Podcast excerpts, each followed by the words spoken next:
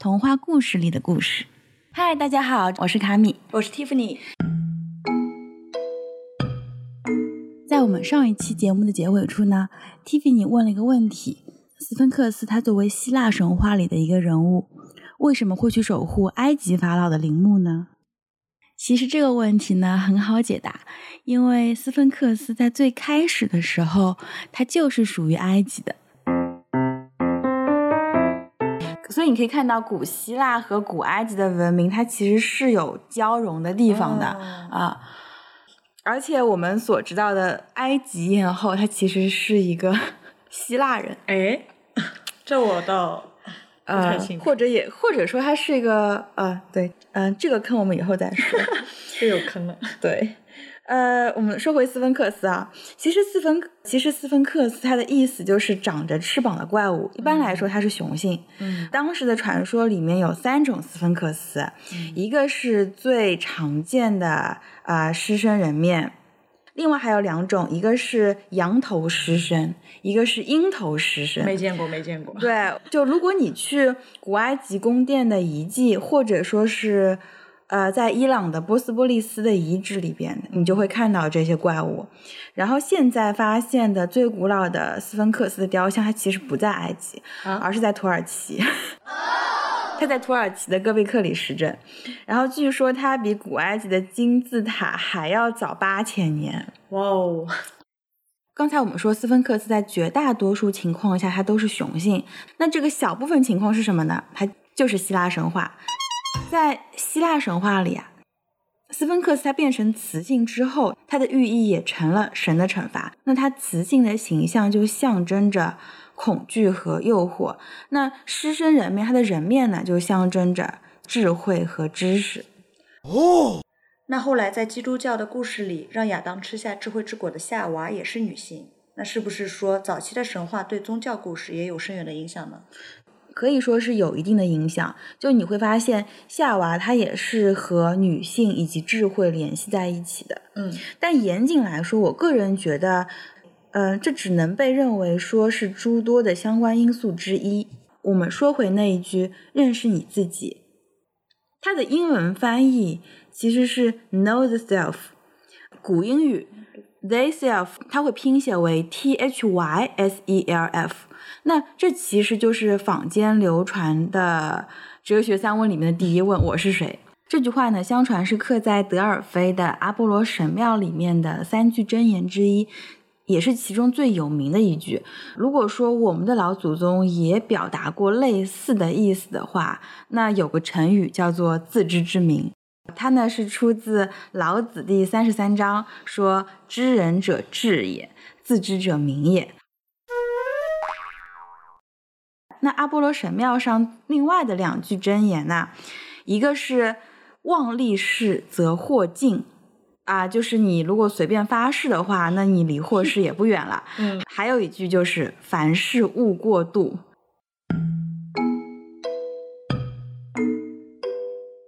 那我们的先哲也表达过类似的意思，比方说在《论语》里面，孔子点评《诗经》的第一篇《关雎》的时候。他评价说：“乐而不淫，哀而不伤。”这个“乐而不淫”的“淫”这个词呢，它其实就是过度的意思。就说他的快乐，但他嗯不超出界限，他不过分。然后他虽然有哀愁，但是他不会伤到自己吗。对，但他的哀愁不会伤到自己，或者说不会啊不会带来伤害。那说回我们刚才说的那一句“认识你自己”，据说这句话是出自古希腊的呃七贤之一斯巴达的契罗，还有一个说法是说它出自泰勒斯，也有说是苏格拉底说的。那传统上对这句话的解释就是劝人要有自知，明白人只是人而不是神。哦，原来如此。对我们挖了挖了这么多呢，无非就是想告诉大家，那在希腊神话里边，人要认识他自己，那这个思想的内蕴是极为重要的。那人只有在认识了自己，才能把握自己的命运。那这一点在格林童话里边，它其实也得到了体现。比方说《白雪公主》里的王后，她总是拿着魔镜问。啊，魔镜魔镜，谁是世界上最美丽的女人？我不管这位王后她的人设到底有多坏啊，就或许每个人都需要有这样的一面魔镜去认识你自己。你刚说的都是西方的著作，那在我们东方的经典里有类似的隐喻吗？嗯，在我有限的知识储备里还没有搜索到相似的，但是东方文化里面一直有一个关于名讳的。可以说是习俗吧，呃，这是一个已经被很多大咖老师提过的例子啊。我今天就来班门弄斧的讲一讲。呃，比方说《西游记》第三十二回，孙悟空收金角大王和银角大王，他手里就拿着一个羊脂玉净瓶，喊他们的名字，对方答应了，然后孙悟空就收了妖怪。所以这个设定的逻辑是什么呀？因为在不少泛神论的文化里面，都有本名与灵魂相连的一种思想，所以呢，他对本名的用字是有一定的要求跟禁忌的。特别是在我们国家、日本或者说是东亚的汉字文化圈里面，都有避免直呼贵人或者死者本名的这么一个习惯。那这个习惯就是叫避讳。古时候如果就如果说古时候用讳来称人。其实是一个极其无理的事情，因为以前名跟讳它还是两种不同的概念。嗯啊，因为我们中国古人造字的时候，他是不会去造一样意思的字的，因为一开始的文字它是用刻写的方式刻出来的，所以他不会给自己找麻烦，一个字它就代表着一个意思。嗯，那我们现在名跟讳的意思是趋同了啊，我们今天在这里就不讲解了。那我们再说这个讳啊。就如果说你古时候用用这个名讳来直接称呼人的话，会被认为是一个特别无礼的事情。那只有君主或者君王，还有极其亲近的长辈，才可以呃用你的名讳直接叫你。当然，你自称也是可以的。嗯，那。呃，皇帝的名讳是所有人都需要避讳的，这应该都是知道的。对对。比方说，我们从清代开始就会把唐玄宗称为唐明皇，为什么呢？因为康熙皇帝的名字是玄烨，它里边有个玄字。嗯，这么讲究。对啊，所以说，呃，《西游记》里边，当金角大王和银角大王他们应了自己的名字，其实就相当于揭露了他们。我是谁这个问题的答案，然后他们就被收到了法器里面。啊，他们其实是观音菩萨为了呃试炼唐僧取经的决心，然后向太上老君借来的一个 NPC。然后当孙悟空识破这一点的时候，他们的魂魄就被揪住了，所以他们就败给了猴子。那现在科学普及了，也不会把名字和灵魂联系起来了吧？我们现在都是直接叫名字的，你说的没错。不过有些所谓的迷信啊，它已经是浸润在文化里了，它不简单是迷信这两个字可以概括的。刚才我们说了，我们的象形文字一个字它对应一个意思，那老祖宗造字的时候是不会造多余的字的。在春秋战国时期的时候，呃，这个“会”它只是用来称呼死人的。那从秦朝开始。就是死人跟活人都会用这个字啊，然后在日本的文化里面就渐渐转为专门指称人的本名。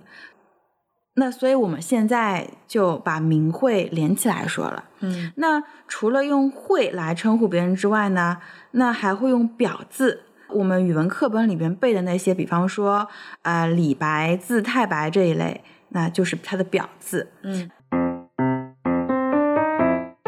古代女子婚嫁，男方来下聘纳采之后，第二步它就是问名。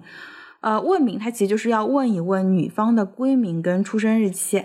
那官家小姐她在没有出嫁之前的名字一般是不公开的。呃，在女孩子十四岁及笄之后呢，就会取一个表字。所以我们读《红楼梦》里面可以看到，说宝玉见黛玉第一面就问她有没有取表字。嗯。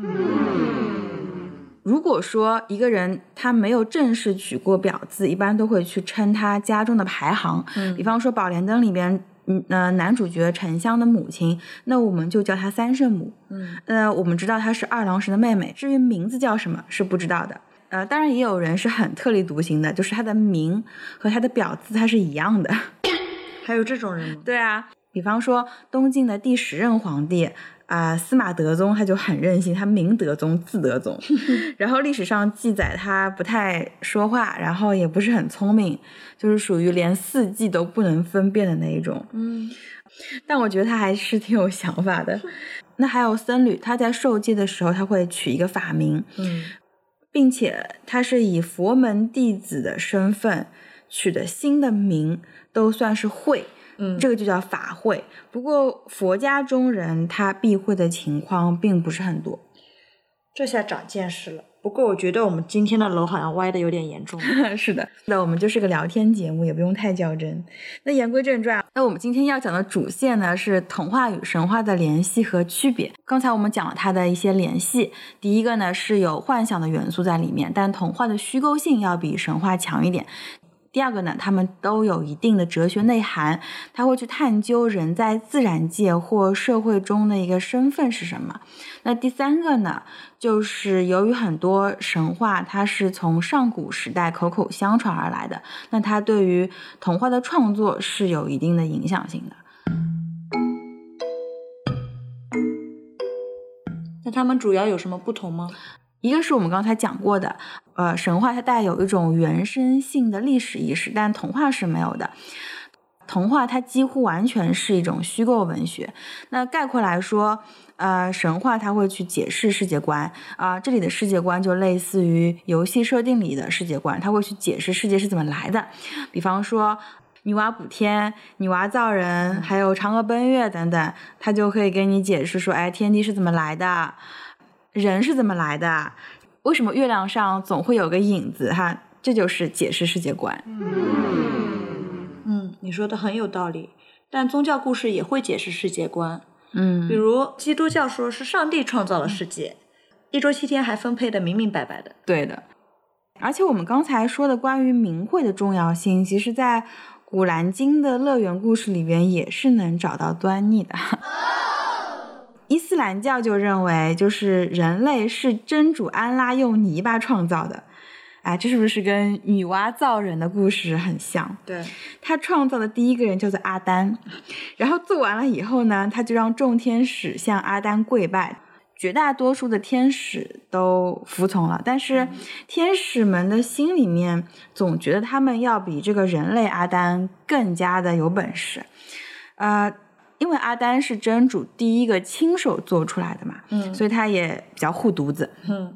再加上他是全知全能的，他也知道天使心里的小九九是怎么样的，嗯。然后他就把万物的名称都告诉了阿丹，然后把众天使召来，再让他们比一比。众天使发现阿丹可以叫出世间每一样东西的名字，然后这才对阿丹和真主安拉心服口服。哦，这个故事我在回族的神话故事里好像也听到过。哎，对的，我们回族地区是有很多伊斯兰教的信众的。那这里它就牵涉到了神话跟宗教故事的联系跟区别啊，那这就是另外一个坑了。那这个坑呢，我们下期再聊啊。我是卡米，我是 Tiffany。我们在下期等你。